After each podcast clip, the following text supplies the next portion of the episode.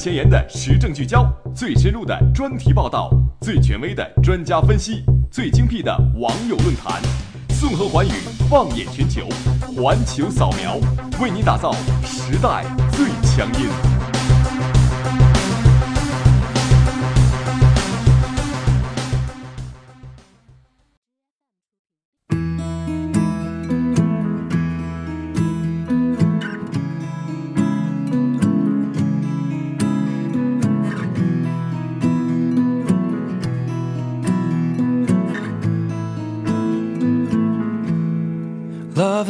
Hurt. Loving can hurt sometimes. But it's the only thing that I know. When it gets hard, you know it can get hard sometimes.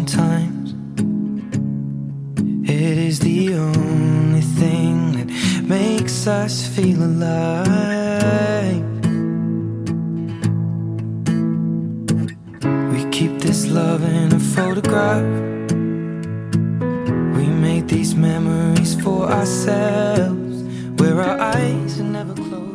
各位听众，下午好，欢迎在北京时间的十七点十分锁定 FM 九十五点二浙江师范大学校园之声，这里是本节的节目《环球扫描》，我是徐畅。我是景林。那么今天的环球扫描呢，依旧给大家带来了三个板块。首先是一句话新闻，环球扫描，扫描环球，一句话新闻，让我们一起嗨翻全世界。第二个板块呢是要闻点击，今天我们要谈一谈特朗普税改的意图何在。第三个板块社会万象，也是讲了两个非常有趣的英国的事情。没错，那第四个板块世界地理呢，我们要带领大家一起来看一看平昌冬奥会的一些事情。好的，那话不多说，来进入到我们今天的第一个板块吧。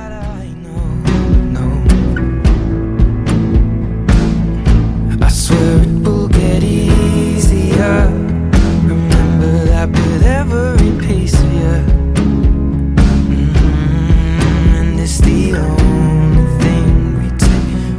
abrazo en mitad.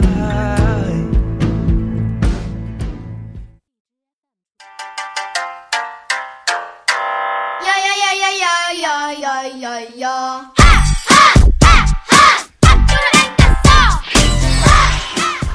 好的，今天的第一个板块，一句话新闻，环球扫描，扫描环球，一句话新闻，让我们一起嗨翻全世界。今天的第一条新闻呢，北京大妈花两年时间用瓜子皮拼出十三米的《清明上河图》，竟然还有这种操作，就是有这种操作。篮球明星科比退役后跨界编剧，翻拍的动画短片《亲爱的篮球》入围奥斯卡。这是要在各领域称霸的节奏啊！可想而知，以后梅西就要指导《亲爱的足球》，那丁俊晖以后就要指导《亲爱的台球》喽。就是好好的编剧，搞什么运动嘛？第三条新闻：汉语热席卷全球，一点五万余名考生参加二零一七印尼全国汉语考试。听力考试是不是又要放我杰伦的歌呀？印度雾霾严重批评板球比赛，外国队员戴口罩，比赛仍然呕吐。雾霾的路上，我们不孤独。加拿大网红总理访华，借网络与年轻人套近乎。看到总理的脸，我知道自己又多了一位老公。中加友谊，始于颜值。美国空姐贝特现年八十一岁，仍坚持工作，成为世界上最年长空姐。当他回首往事的时候，可以吹嘘自己一辈子都是在天上混的。我们仙女就是这个样子的喽。芬兰一公司推出售价三万三的一次性奶酪杯，用来装红酒。是贫穷限制了我的想象。最后一条新闻：特朗普宣布承认耶路撒冷为以色列首都，或再次引爆中东危机。川普说：“我们的目标就是搞事，搞事，搞事。”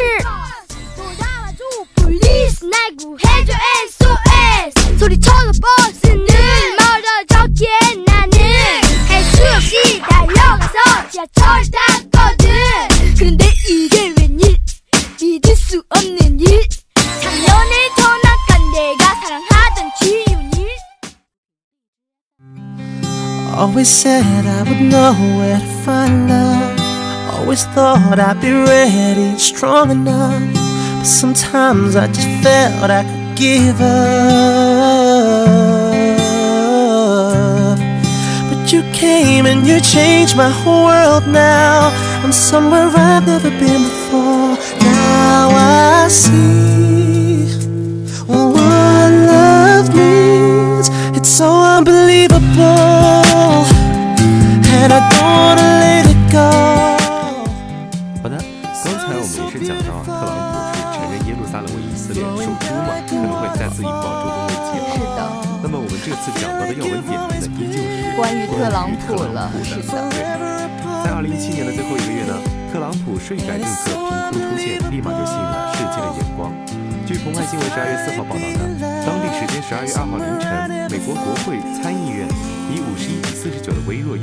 通过税改法案。其实特朗普的这个税改意图啊，也是由来已久了。早在他在总统竞选的时候，他就表达过自己要完成美国三十年来最大规模的减税计划的这个意图。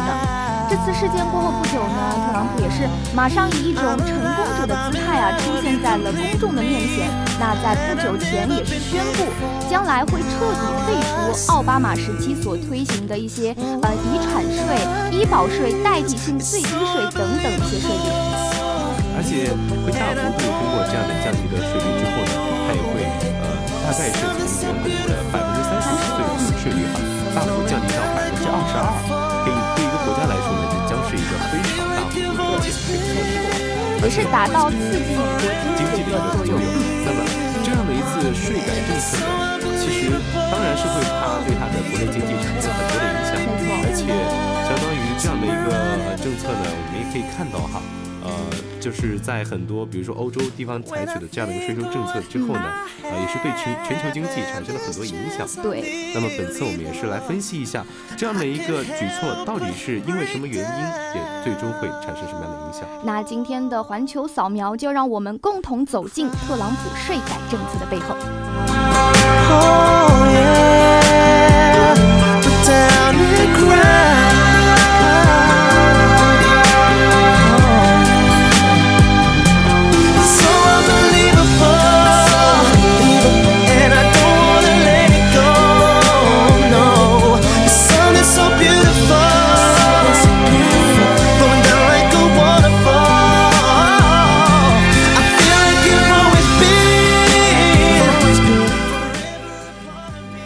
实呢，呃，我们一直对于特朗普这个人的评价，就是他的行事比较诡异。没错，而且他其实是一个呃商人这么一个角色成为总统的，他的很多行事方式其实跟商人这个职业。也就是他之前的职业有着非常紧密的一个联系，做很多事情呢都是以利益最大化为中心而出发的。对，其实我们从美国的社会体制去看啊，可以，呃，因为我们是看到在美国的这样的一个社会当中呢，它有百分之将近九十九的财富是是集中在集中在前百分之一的。对，对少部分人的手上。对他们极少极少的一部分的一些呃这样的一个资金的财富呢，是在其他的剩余的民众之间。对中下层阶级的民众之间，对，所以说呢，其实，在这样的一个改税的呃政策下来之后啊，嗯我们可以看到这样的一个减税呢，其实对这百分之一是非常有利的。对，每就是对于一些呃上层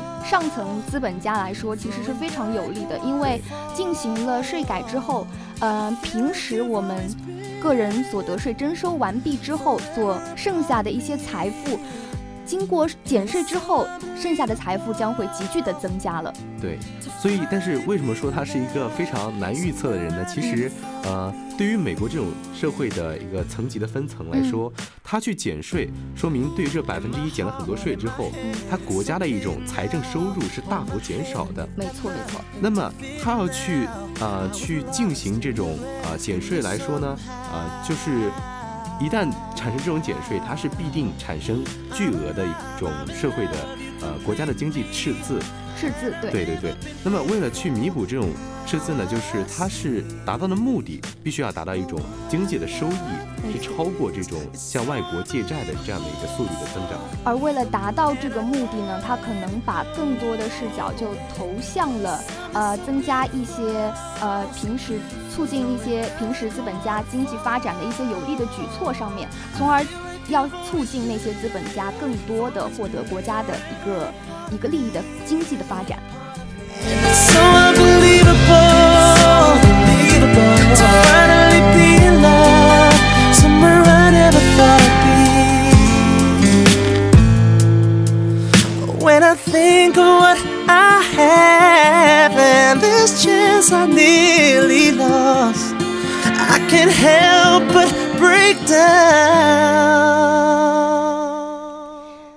其实我们刚刚也有提到啊，那个减税政策的推行呢，其实很大程度上会加剧财政赤字的一个扩大。其实，呃，此次税改政策呢，也是特朗普上任一百天以内交出的非常巨大的一个成绩单了，可以这么说。税改的内容也是比较符合特朗普本人比较偏激的一个设定啊。因为大幅度的减税，可能就会带来通货膨胀的一个风险，购买力会急剧的下降，这也将引发美联储采取一些类似于紧缩的政策了。嗯。那也是有有关的机构进行预测啊，今年的十二月是即将加息的预期之外呢，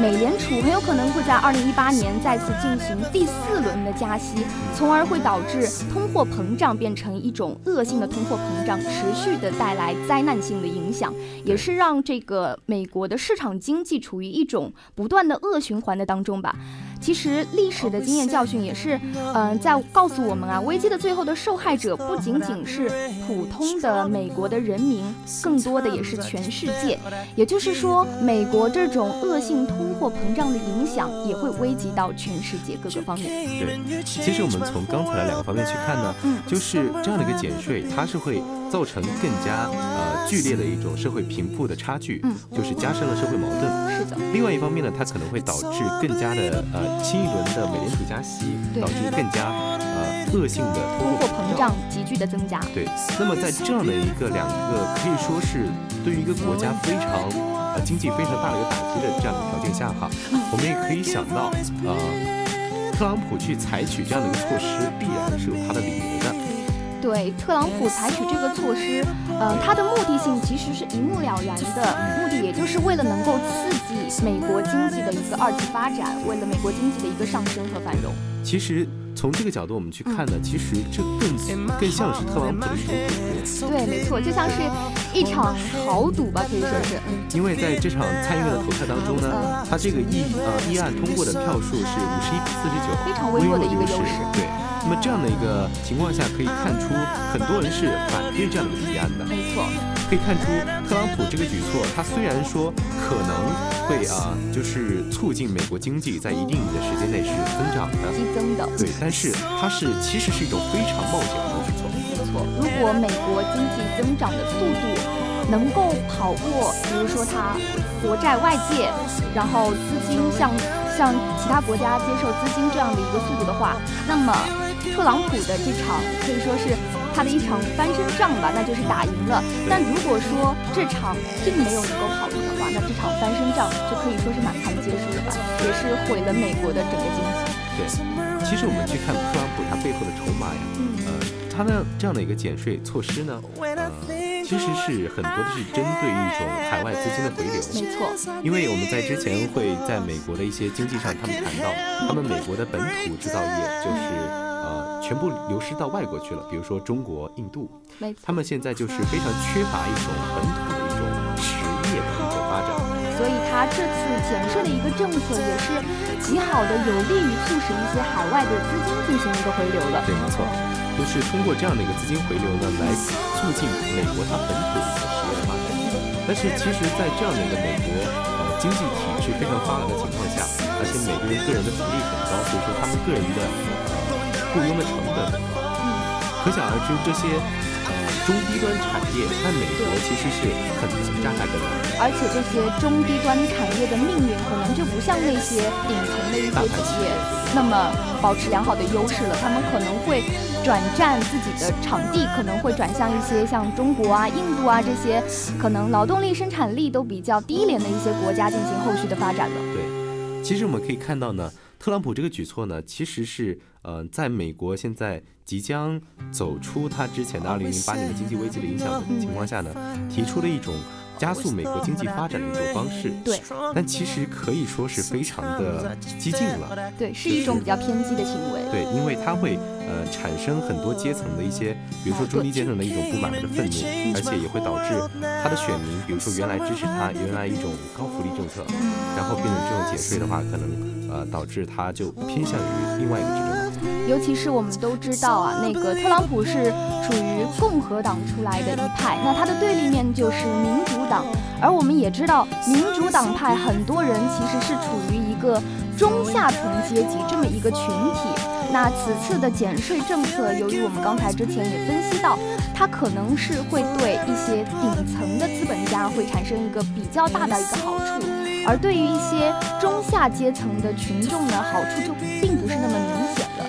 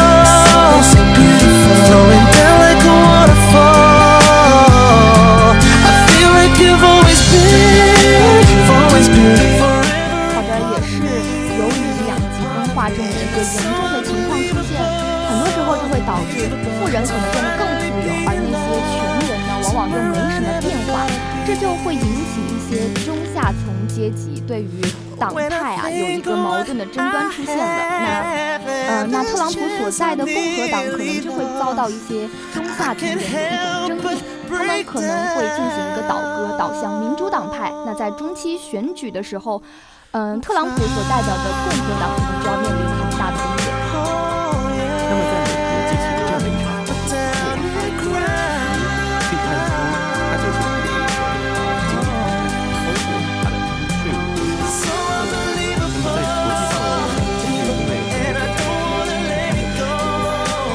说日本了，日本在这件事情上呢，它也是就保持一个向美国看齐的态度。据日媒报道，日本政府将积极实施加薪政策，并将物联网和创的日本投资企业节税下调至百分之二也是能够看出日本也是向美国学习进行的这个减税的一个政策。其实也可以看出日本今年是对通胀越来越。那么对于我国来说呢，就是比如说最近进行的一种会谈来说，呃，可以看出，呃，特朗普对于我国的态度是比较友好的。也是。对，那么这样的一个呃税收呢，其实对于我国来说，就是一种美国在本土投资的企业，它可能会有大幅度的资金回流。嗯，那么这样的一个回流之后呢，我们国家肯定是呃缺少了这一部分投资的精英之后，我国肯定是要做出一些措施来应对。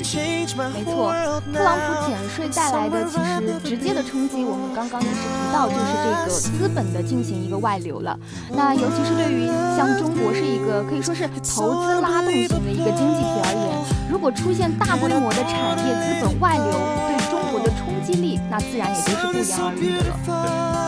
那么最后呢，就是对于欧洲的这些影响，其实，在英这些国家呢，也是之前由于欧洲的这种呃英国脱欧，也是一直在存在一种动荡的一个时期。对，没错。那么在这样的一个税改之后呢，呃，这样的一个呃欧洲的体系也一定会采取一些措施，呃，来面对这样的一种，比如说减税，也可能就是避税。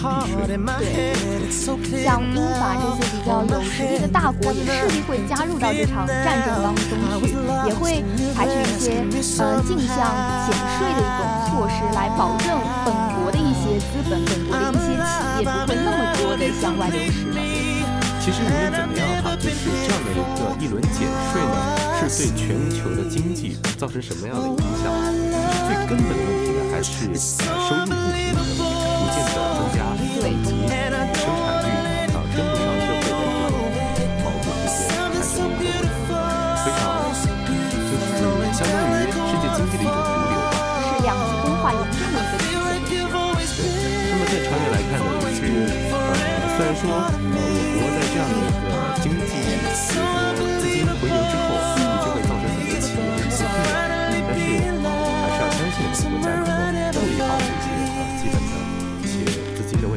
的，我们也要往好的那一面发展的方向去看。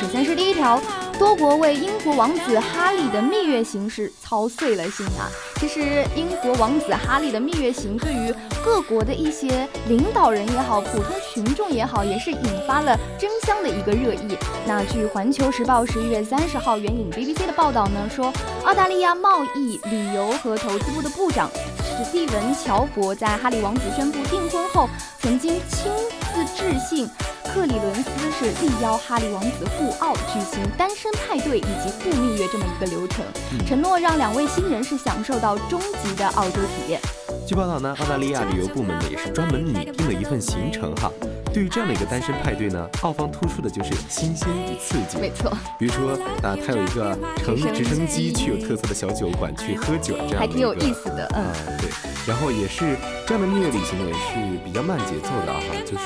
呃，相对于之前的刺激呢，也是邀请哈里去度一个蜜月嘛，嗯所以说他也是啊呃很久之前就发出了蜜月的邀请，那么呃在这样的一个呃印度的孟买也是提出邀请哈利夫妇去呃度蜜月这样的一种呃想法，对，那其实事实上啊，澳大利亚也并非是首个邀请他们进行度蜜月的国家了。其实早在去年呢，哈利王子在出访，哎，这个国家名字还挺长的，叫做安提瓜和巴达布的时候，该国的一个总理就十分超前的发出了一个蜜月的邀请。那还有是根据印度教徒报的一则报道说，印度孟买一位九旬的老翁，近日也是极力的邀请哈里夫妇赴印度享受蜜月旅行这么一件事情。其实作为准王妃的娘家人，那就是美国的民众，也是力邀了两位夫妇赴美国进行蜜月的积极性呢，也是格外高涨。其实也可以看到哈，各国的领导人也好，还是普通老百姓也好，也是为英国王子哈里的蜜月行操碎了心。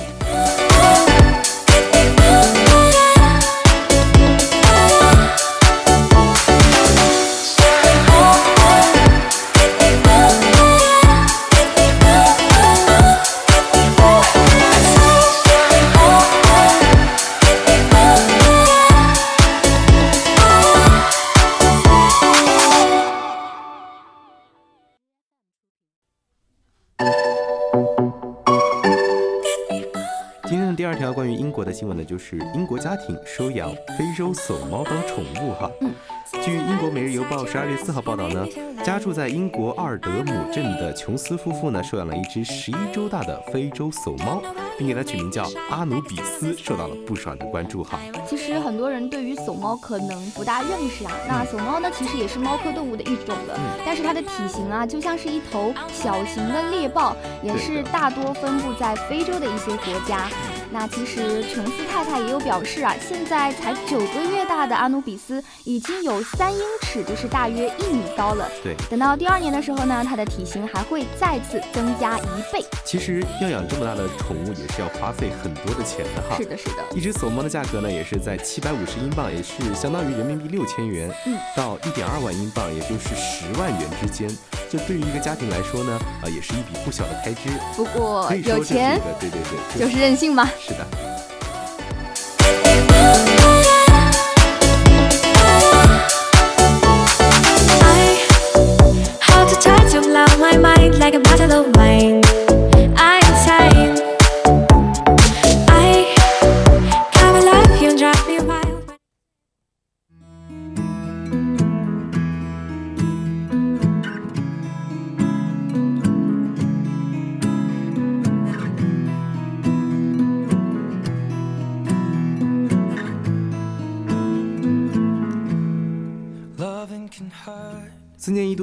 会呢，不久也是将在韩国平昌召开哈。为了吸引中国游客呢，韩国政府和平昌冬奥组组委会也是动足了脑筋。那么今天呢，也是呃在这样的一个呃前提条件下呢，为大家推荐四个比较呃适合冬天去游玩的四个韩国著名的景点吧。首先我们要说到的就是韩国非常非常有名的叫做大关岭牧场了。那大牧场的主人其实是韩国著名的拉面以及牛腩品牌的一个生产企业，叫做。三养集团在这里饲养的牛全都是常用一些比较新新鲜的三养拉面，还有牛奶等等的食材。另外呢，这里的自然风光也是十分的优美啊，牧野山坡也是使其成为了韩国主要电视剧、电影以及广告的著名拍摄场景之一。所以在这个地方进行我们的一个比赛，相信也是受到了许多民众的一个热爱。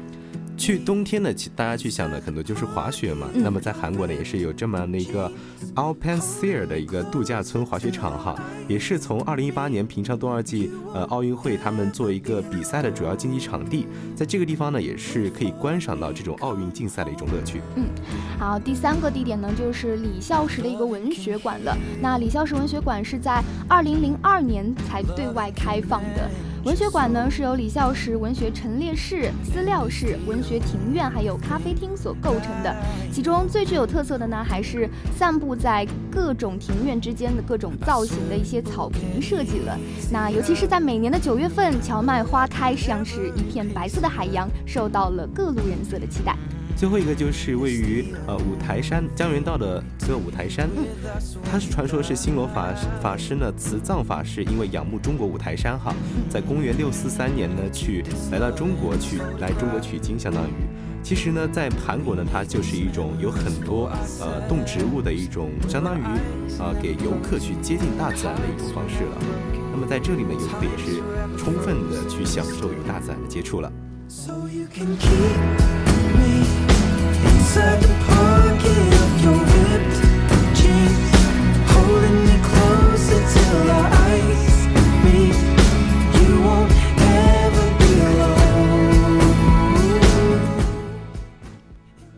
好的，在我们经历了呃我们的四个板块之后啊，今天的环球扫描也要和大家说再见了。我是主播徐畅，我是景玲，我们下期不见不散，拜拜。